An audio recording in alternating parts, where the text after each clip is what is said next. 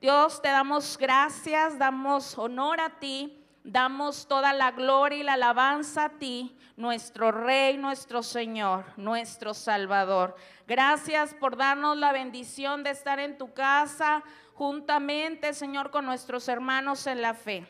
Sabemos, Espíritu Santo, que hay más. Sabemos, Espíritu de Dios, que hablarás a nuestra vida, a nuestro entendimiento, a nuestro corazón.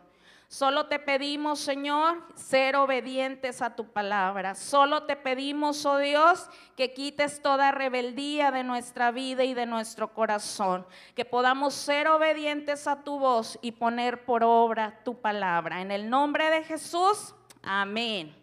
El tema de hoy se llama Invierte en lo eterno. Invertir en la eternidad.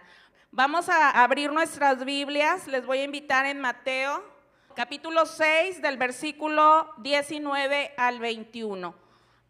Jesús nos habla acerca de este tema que muchas veces no nos gusta, que nos hablen en la iglesia de las finanzas, de la administración o de los dineros. A veces decimos, ay, esos hermanos solo piden dinero y solo los hermanos, pero ahorita quiero enseñarle que no son los hermanos, es la palabra de Dios que nos dice que debemos de tener una actitud correcta con las finanzas. ¿Ya lo tiene?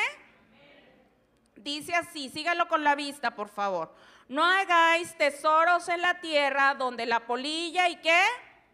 El orín corrompe y donde Ladrones minan y hurtan, mas haceos tesoros en donde? Donde ni polilla ni orín corrompe. ¿Y donde ladrones qué? Porque donde estuviere qué? Son palabras de nuestro Señor Jesucristo, no nada más para esa época, cuando él anduvo predicando. Son palabras para ti, para mí en la actualidad. Y muchas pensamos que nosotros tenemos el control de nuestras finanzas o que nos pertenecen. Esa sería la palabra correcta, que nos pertenece. Es mi dinero, es mi posesión, es mi ahorro, es mío. Pero siendo sinceros, solo somos administradores. Dios nos ha dicho que somos administradores de todo lo que Él ponga en nuestra mano, que Él es el dueño de todas las cosas, así como es dueño de tu vida, de mi vida, de todo lo que nosotros podemos tener, nuestra familia, no nos pertenece, todo es de Dios, pero somos administradores de lo que Él nos da. Y en este caso, Dios no está diciendo que las riquezas sean malas, no. Porque hay también un evangelio que dice que todos tienen que ser pobres para llegar al cielo. La palabra de Dios no nos dice eso. Ahí tenemos a quien, a un Job que fue muy rico, a un Abraham que fue muy rico, un Isaac y José, y bueno, podemos mencionar varios en eminencia que el Señor puso y que tenían posesiones, que eran reyes y tenían mucho dominio. ¿Verdad que sí? Dios no dice que el dinero sea malo, pero sí nos dice en un pasaje, dice, la raíz de todos los males es el que? El amor al dinero. Ahí está el detalle, dijera un personaje mexicano. Ahí está el detalle, el amor al dinero. El dinero no es malo, sino la actitud de nuestra vida, de nuestro corazón. Vemos aquí, hermanos, que muchos de los problemas que podemos tener esa causa de las finanzas, del mal uso de las finanzas. Tenemos una mala impresión de decir, cuando yo tenga, voy a ser bien feliz cuando tenga esa mansión. Cuando yo tenga ese auto del año, voy a ser completamente feliz. Lo veíamos en la clase de escuela dominical. ¿Quién estuvo en la clase? Que se hablaba del gozo, de la felicidad y de que las cosas, cuando las obtienes, quieres otra cosa más porque ya no, ya la felicidad se fue. Ya esa alegría que tú pensabas que te iba a durar, se acabó. Y lo eterno permanece. Lo que Dios da, lo que Dios nos ofrece, son cosas que valen mucho más que el oro, que la plata, que son, que permanecen. Dios nos quiere bendecir, pero a veces nosotros no permitimos que Dios nos bendiga. no permitimos que Él obre en nuestras finanzas. Bueno, aquí en el Sermón del Monte, donde estaba Jesús hablando estas palabras con una gran multitud, acuérdense que lo seguían, no lo dejaban descansar al Señor, se tenía que ir al monte a orar o a una barca buscando momentos a solas, porque todas las personas querían oírlo, querían un milagro, querían tocarlo, querían aprender de él o simplemente por curiosos. Muchas personas le seguían y en este sermón donde estaba ahí en el monte, Jesús dice estas palabras, que pues es finanzas, es finanzas, muchas a veces no nos gusta que nos digan, pero pues hay que decirlo. En la antigüedad había unos hombres fariseos que les gustaba mucho exhibir las posesiones que ellos tenían. Incluso ellos decían, yo tengo porque pues sí, Dios me ha bendecido, pero ellos todo querían publicar, la ayuda a las viudas, al huérfano, las oraciones las hacían en las esquinas de la calle para que la gente los viera, ayunaban, no se echaban ni se lavaban la cara, yo creo, no se ponían ni cremita, andaban todos con la cara larga para que la gente dijera, mira, anda ayunando, está consagrándose a Dios. Estas personas tenían toda su confianza en las riquezas, en las posesiones materiales. Y esas palabras son para ti, para mí, lo vuelvo a reiterar, no solamente para aquella época, sino también para nosotros. Vamos a ver unos aspectos de los evangelios que nos hablan de las finanzas. La palabra de Dios está llena de instrucciones sobre lo monetario. En San Mateo habla 109 veces sobre las finanzas, ¿sabías?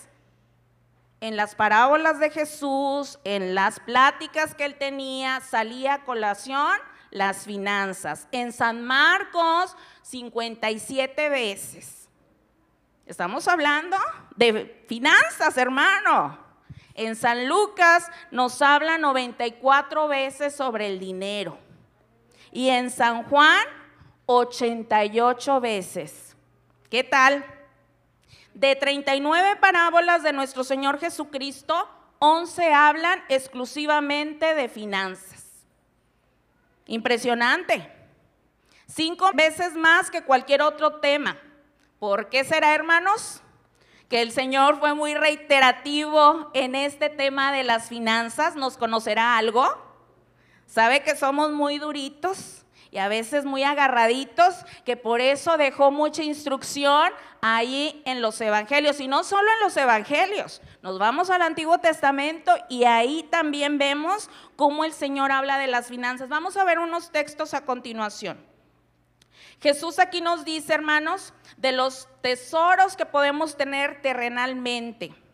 Decimos, no es pecado ser rico, no es pecado que Dios te bendiga, eso no es pecado. El, tener tus ahorritos para una emergencia, que decimos esto, para, eh, lo guardo porque puede ocurrir una emergencia en un futuro, eso no es pecado. El que tú suplas tu necesidad de vestimenta, de alimentación, de techo, de agua, de estudios, las necesidades prioritarias, eso no es pecado.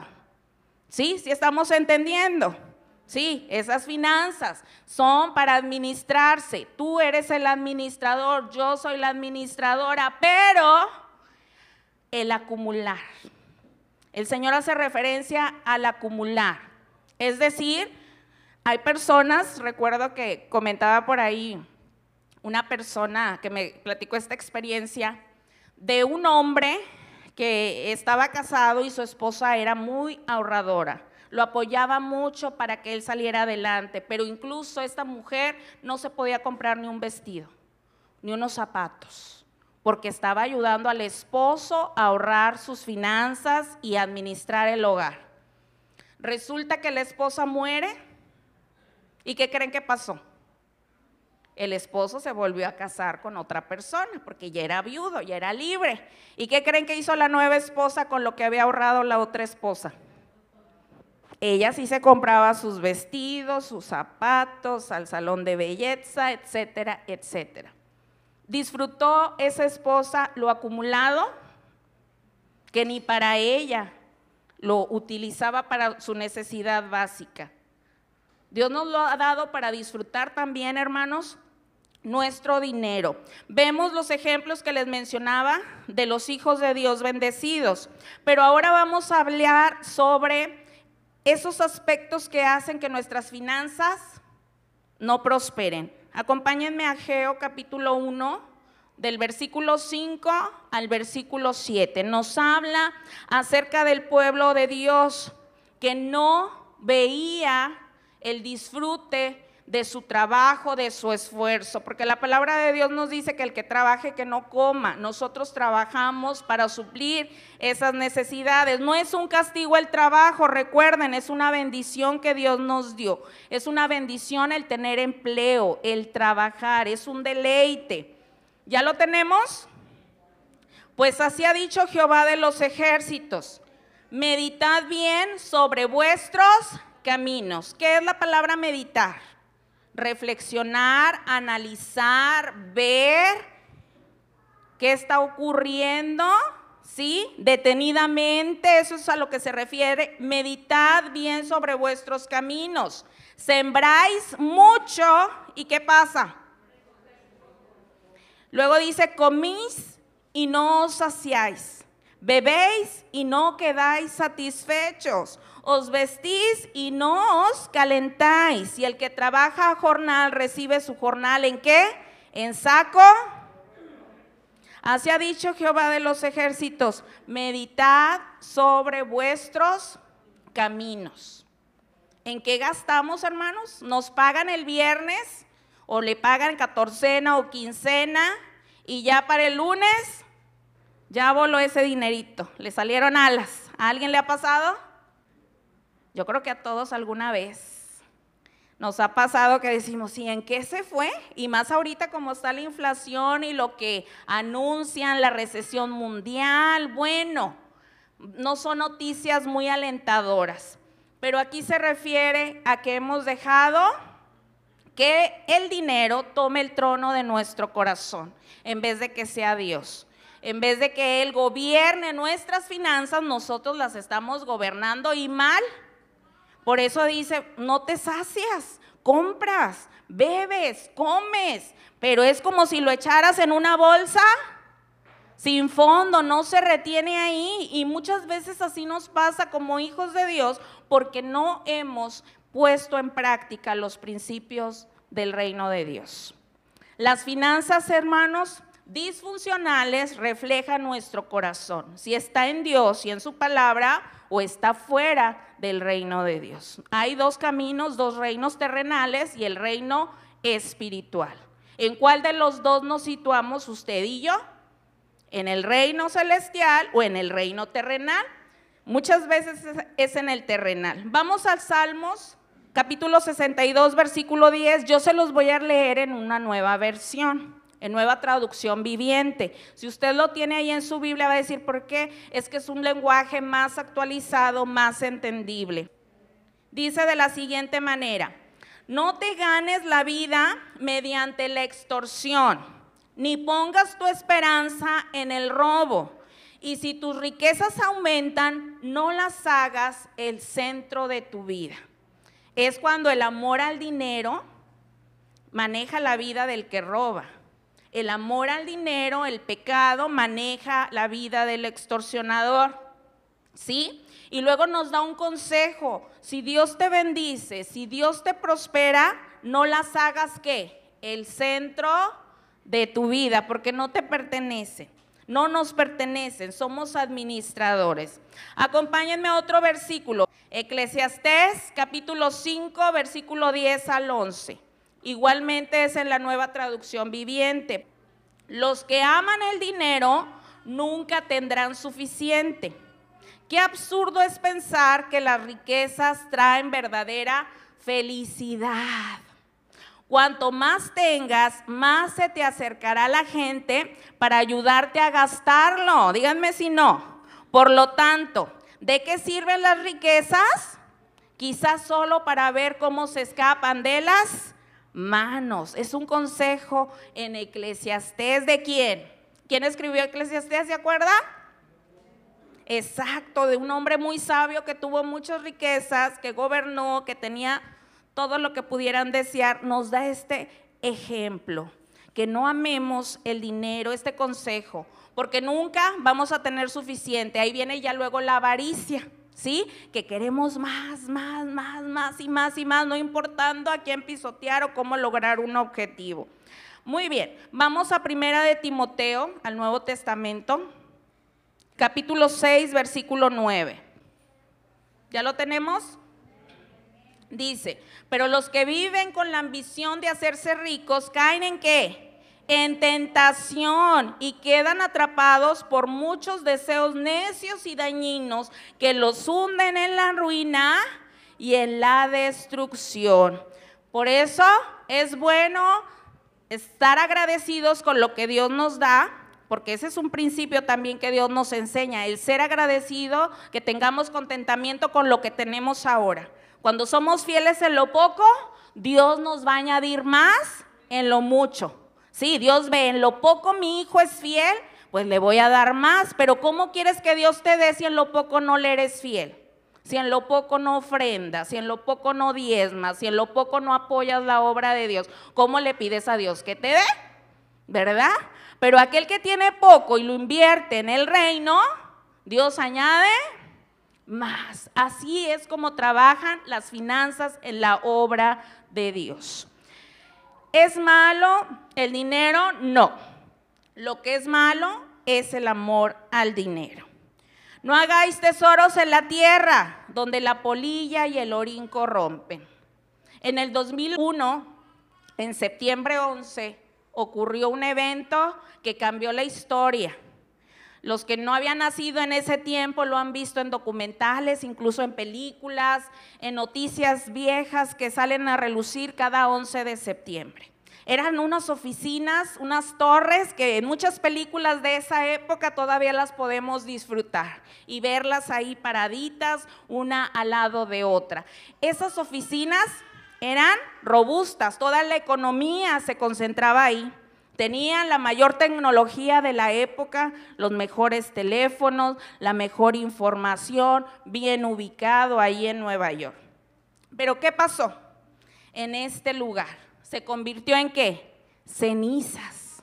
En un abrir y cerrar de ojos nunca lo hubiéramos imaginado que iba a ocurrir esto. Pensábamos, están grabando una película, están haciendo algo de Hollywood, pero nada, la triste realidad es que la maldad que existe en este mundo, el pecado que existe en este mundo, provocó que estas dos torres fueran destruidas. Así de rápido. ¿Cuánta inversión hicieron en esas torres? ¿Cuántas personas estaban ahí? ¿Cuántas personas que auxiliaron, bomberos, policías también, murieron en esta situación? Tarde o temprano, hermanos, todo lo que tenemos se va a hacer polvo. Todo lo que tenemos va a ser destruido. Cuando muramos no nos vamos a llevar nada. Los egipcios, ¿se acuerda? Ellos tenían esa, esa creencia que al morir en la otra vida, por eso tenían que llevar a la criada, al criado, llevar comida, llevar dinero, llevar sus mascotas. Por eso sus tumbas eran enormes, porque ellos pensaban que allá en el otro mundo todos iban y todas sus riquezas. Por eso los faraones, con sus trajes tan preciosos fueron sepultados y ahora son descubrimientos arqueológicos. Pero es falso. Nada de lo que tengamos va a poder entrar a la gloria eterna. Aquí se queda. Por eso Dios nos recuerda, así hijito, el reino de los cielos. Siembra, invierte en el reino de los cielos, no en lo que está aquí, que es perecedero. Muchas veces, hermanos, olvidamos que la fuente de toda bendición se encuentra en Dios. Olvidamos que la fuente de provisión es Dios. Y Dios que es tan bueno, cuando nos falta un empleo, venimos a Él y le decimos, Señor, dame un trabajo. Dios nos lo da y nos bendice a través de ese empleo. Pero ¿qué creen? Luego nos dicen, necesito, dice el jefe, que tienes que venir los domingos a trabajar. Un creyente, ¿qué debemos de hacer los domingos? Estar aquí, estar en la casa de Dios. Si un empleo te aleja de la presencia de Dios y de la comunión con los hijos de Dios, ¿crees que Dios te lo dio? En ti está la decisión. No, yo no puedo los domingos porque ese día lo he consagrado para Dios. Y es familiar, porque la familia también necesita tiempo, hermanos, dedicación. No podemos descuidar algo tan grande que Dios nos ha dado. Pero muchas veces caemos por esto me ofrecen más en domingo. Me ofrecen más en domingo. ¿Verdad? Entonces está la tentación, pero Dios no te va a dar algo que te aleje de Él. Así es que, listillos, listillas. El domingo es para agradar al Señor. Hermanos, Dios nos ayude porque la Biblia nos hace recordar una realidad que tenemos, ¿verdad? Un día todo esto va a ser destruido, como lo mencionábamos, va a arder como cortinas. Como hay una secta por ahí que piensan que aquí se van a quedar y van tocando de puerta en puerta un evangelio mentiroso, un evangelio falso, donde piensan que ellos aquí va a ser el paraíso y no. Dios va a preparar un cielo nuevo, una tierra nueva, porque aquí ya hay mucho pecado, ya hay mucha maldad y todo va a ser consumido por el fuego. Dice la palabra de Dios en Mateo 6, 20, 21 que acabamos de leer, porque donde esté vuestro tesoro, allí estará también vuestro corazón. Jesús nos invita hoy, hermanos, a invertir en las cosas eternas. Y vamos a ver unos pasos para invertir en lo eterno. Vamos a leer en Deuteronomio 15, 10, el Antiguo Testamento. Dios nos invita a invertir en las personas, a invertir en nuestro prójimo, a invertir en los que tenemos a nuestro alrededor. De esa manera invertimos en lo eterno. Dice de la siguiente manera, Deuteronomio 15:10, con generosidad le darás y no te dolerá el corazón cuando les des, ya que el Señor tu Dios te bendecirá por esto en todo tu trabajo y en todo lo que emprendas porque dirá con dolor. No te dolerá el corazón para dar. A veces duele. ¿Sí les ha pasado? A veces sí duele. Sí, ay, es que esto, Señor, lo acababa de comprar, pero siento que tú me estás diciendo que lo dé a tal hermano, a tal hermana. Siento que tú me estás, pero Señor, fíjate, ¿estás seguro? Así nos pasa. Pero Dios nos invita a invertir en lo eterno. Corazón, acuérdate, los tesoros ahí en el cielo. De esta manera vamos ahorrando en el banco del Señor. ¿Se acuerdan de ese canto? Invierte en el banco del Señor. Vas a recibir increíbles intereses de amor, vivirás en abundancia, porque Él te ofrece a manos llenas la felicidad verdadera. Y empieza el canto diciendo muchas cosas del banco celestial. Y bueno, podemos invertir en las personas. Y hay una anécdota de una mujer que ella empezó a juntar zapatos para repartir a las personas necesitadas. Empezó eh, de poquitos con los vecinos, con los amigos, después fue a los centros comerciales a decirles, ¿sabe qué? Eh, estoy abriendo una asociación para ayudar a las personas que de escasos recursos y les estoy llevando zapatos. Y le, le daban, cantidades de zapatos para repartir a iglesias, a orfanatos, a personas en necesidad. Ella estaba invirtiendo en lo eterno, ayudando al prójimo, su tiempo, su cuidado y además su hijo también. Una vez ella ayudando y repartiendo zapatos, su hijo vio que un niño tenía necesidad de abrigo porque estaba temblando y su hijo se quitó la chamarra y se la dio a ese niño que tenía frío. Y ella se sintió tan contenta y dijo, Señor, gracias, porque mi hijo también ahora está invirtiendo en lo eterno. Con mi ejemplo, ella ha aprendido a sembrar en las personas. Le estoy dejando un legado de generosidad, un legado de fe, un legado que honre al Señor. Nosotros, hermanos, ¿qué legado estamos dejando a nuestros hijos? De generosidad, de apoyar al hermano en necesidad, o de tacañez. Primero mis dientes y luego mis parientes. El dicho mexicano, primero yo, después yo y luego yo, el asadón. Todo para mí y nada para allá. Nos conocemos y Dios nos conoce. Inviértamos, hermanos, nuestro tiempo, nuestro ejemplo en nuestros hijos. Pero también debemos de invertir en la iglesia del Señor. Acompáñame a Malaquías, capítulo 3, versículo 10 al 12. Yo sé que es muy fuerte a veces de que no nos gusta que nos hablen de finanzas, pero ya les di los ejemplos, ¿verdad? De los evangelios, cuántas veces se habla. Y muchos que amaron el dinero, hermanos, terminaron mal, porque su tesoro de su corazón era el amor al dinero. Tenemos el ejemplo de Acán. ¿Se acuerda de Acán? Que tomó lo anatema, que Dios le dijo, no toque nada de ese pueblo. Y él fue a su tienda y enterró lo que Dios le había dicho que no, y se llevó entre los pies a toda su familia y perecieron, porque quiso ocultar un robo, la ambición, el amor al dinero. Vemos otro ejemplo, Judas, que vendió al Señor, ¿por qué? Por dinero, por amor al dinero y terminó mal. Usted lo ve en la Biblia. Vemos otro ejemplo, Ananías y Zafira que tenían posesiones, pero quisieron engañar al Espíritu Santo, no era malo si ellos hubieran dicho, no, esto es mío.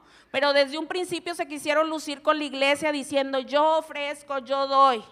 ¿Y cómo terminaron?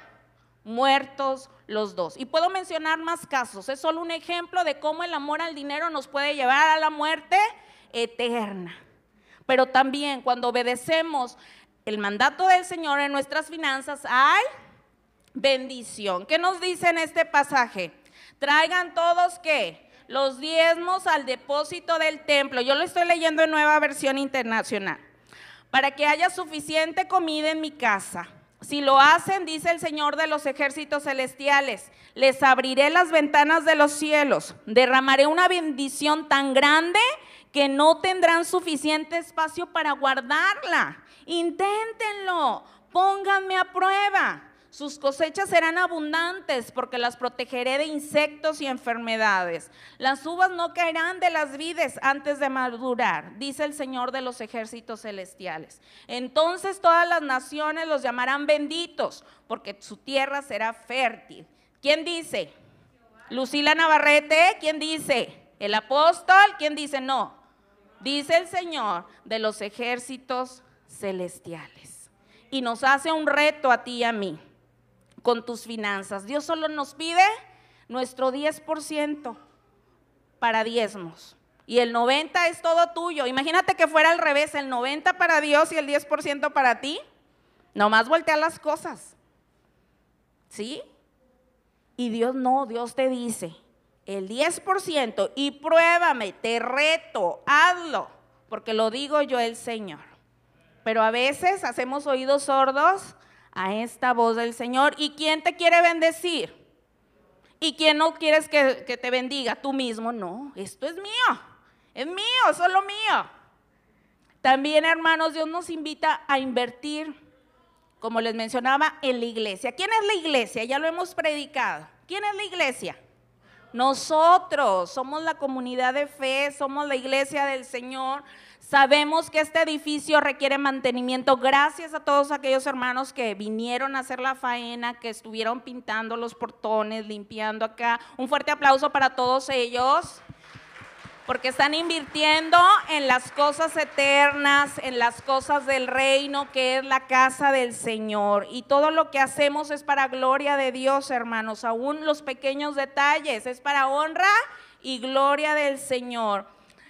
La iglesia de Dios está compuesta por usted y por mí.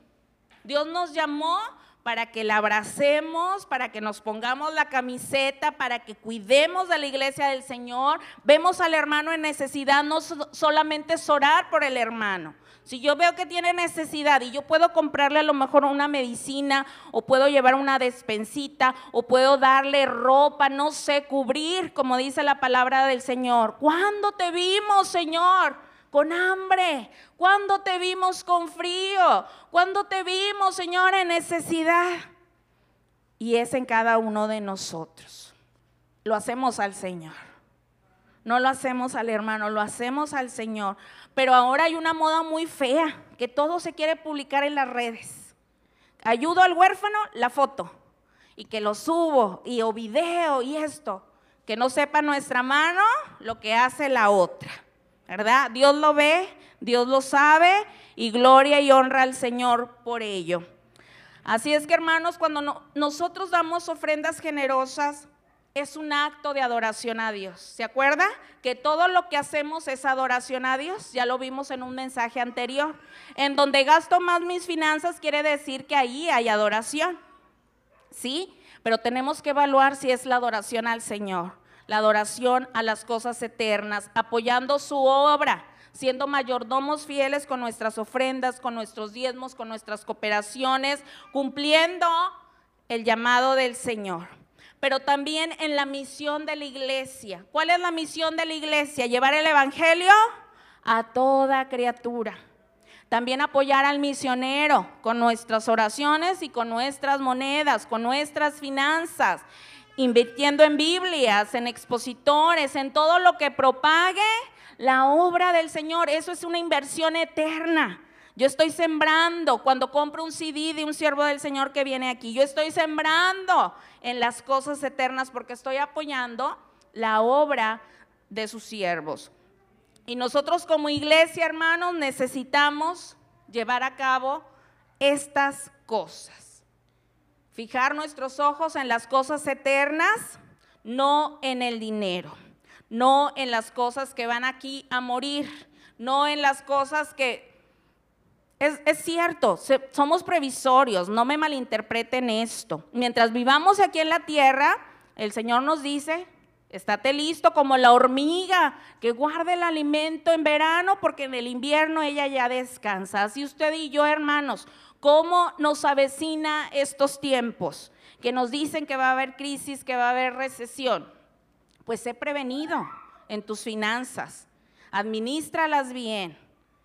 Pero sobre todo, obedece al Señor. Porque cuando obedecemos al Señor, como la viuda de Sarepta, ¿se acuerda? Dio incluso todo lo que tenía y le dio al siervo de Dios primero y sobrevivió. No escaseó el aceite ni la harina. Así es que hermano, hermana, aunque vengan crisis, Dios mandará cuervos a alimentar a su pueblo. Dios va a hacer milagros, Dios va a hacer cosas maravillosas cuando le somos fieles a Él.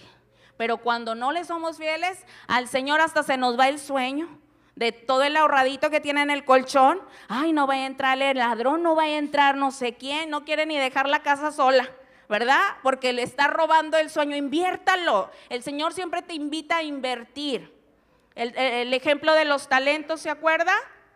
¿Qué pasó con el que le dio cinco? Los reprodujo. ¿Le trajo al Señor cuántos? Y luego al que le dio cuatro, también. A todos los que invirtieron y trabajaron, hubo agradable respuesta del Señor, pero aquel que lo enterró, ¿cómo le fue? ¿Qué le dijo el Señor? Siervo malo y negligente. Palabras muy fuertes. Dios nos ayude. Esta pregunta, hermano, ¿dónde está tu corazón? ¿Dónde está mi corazón? Me siento que con dinero las puedo tengo el control y el poder o reconozco que las finanzas no son mías, le pertenecen a Dios y soy administradores de ellas. Porque ¿dónde está mi corazón? ¿Dónde está nuestro tesoro? Felicito a todos aquellos que invierten en la obra del Señor. Lo que usted está haciendo, Dios lo ve y Dios lo va a retribuir a su tiempo. Porque en lo poco, hermanos, hay que ser fieles. Porque después no le reclame al Señor, ¿por qué no me da, Señor? porque pues si en lo poco no le soy fiel, no nos va a poder añadir más el Señor. ¿Dónde está nuestro tesoro? ¿Dónde está nuestro corazón? Hay dos reinos, un reino eterno y un reino terrenal. Un reino de donde no entra la polilla, donde el cielo, imagínese cómo será aquel reino donde las calles son de oro. Nada más le digo eso. No son como aquí de tierrita y pozos, las calles más feas que podemos ver. Imagínense el reino eterno y aquí vamos de paso, pero con nuestras finanzas podemos bendecir la obra del Señor, podemos bendecir nuestra vida. Y si tú has hecho un pacto con Dios y se te ha olvidado, a lo mejor le dijiste, Señor, cuando me des un empleo, yo voy a hacer esto. Señor, cuando tú me des mi casa, yo voy a hacer esto. Que a veces así oramos con Dios.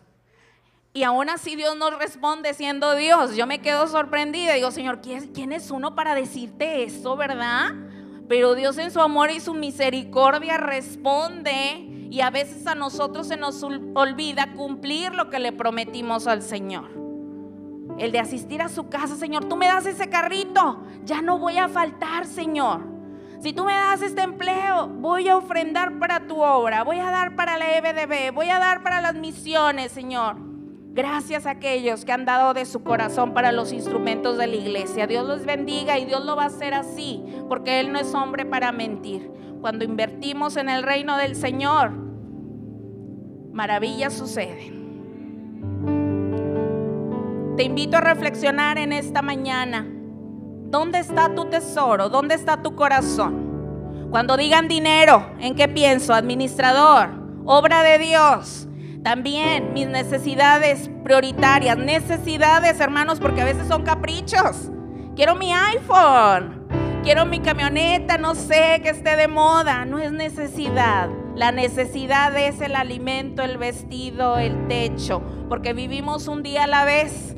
Mira las aves del cielo, dice el Señor yo la sustento, pruébame ahora en esto. Toque su bolsillo, su cartera, en este momento, su bolsa, mi hermano, mi hermana. Y dígale, Señor, no tan solamente mi corazón te pertenece, no tan solamente mi vida te pertenece, sino también lo poco mucho que tú has depositado en mis manos, estas finanzas también te pertenecen para invertirlas sabiamente con mi familia, para invertirlas en tu obra, Señor, no derrocharla en vicios, en el juego, en la baraja, en el alcohol, en el tabaco. Mejor un kilo de carne, un kilo de huevo, la lechita. ¿Qué necesitas, mi amor? Zapatitos. ¿Qué necesitas, mi amor? Unos tenis. Hay prioridades. Oremos al Señor, toque sus finanzas ahí, dígale, Señor, todo lo que tengo es tuyo porque no me pertenece. Tú me lo has dado, Señor. Tú lo has puesto en mis manos. Pero el verdadero dueño eres tú. Porque si no fuera por tu misericordia, si no fuera por tu gracia que has depositado en mí, no tendría absolutamente nada, Señor. Pero lo poco o mucho que me has dado es para honrarte. Y ahí, Señor, yo voy a ver tu provisión, tu cuidado, multiplicando, saciando, Señor, lo que yo necesito y aún los míos.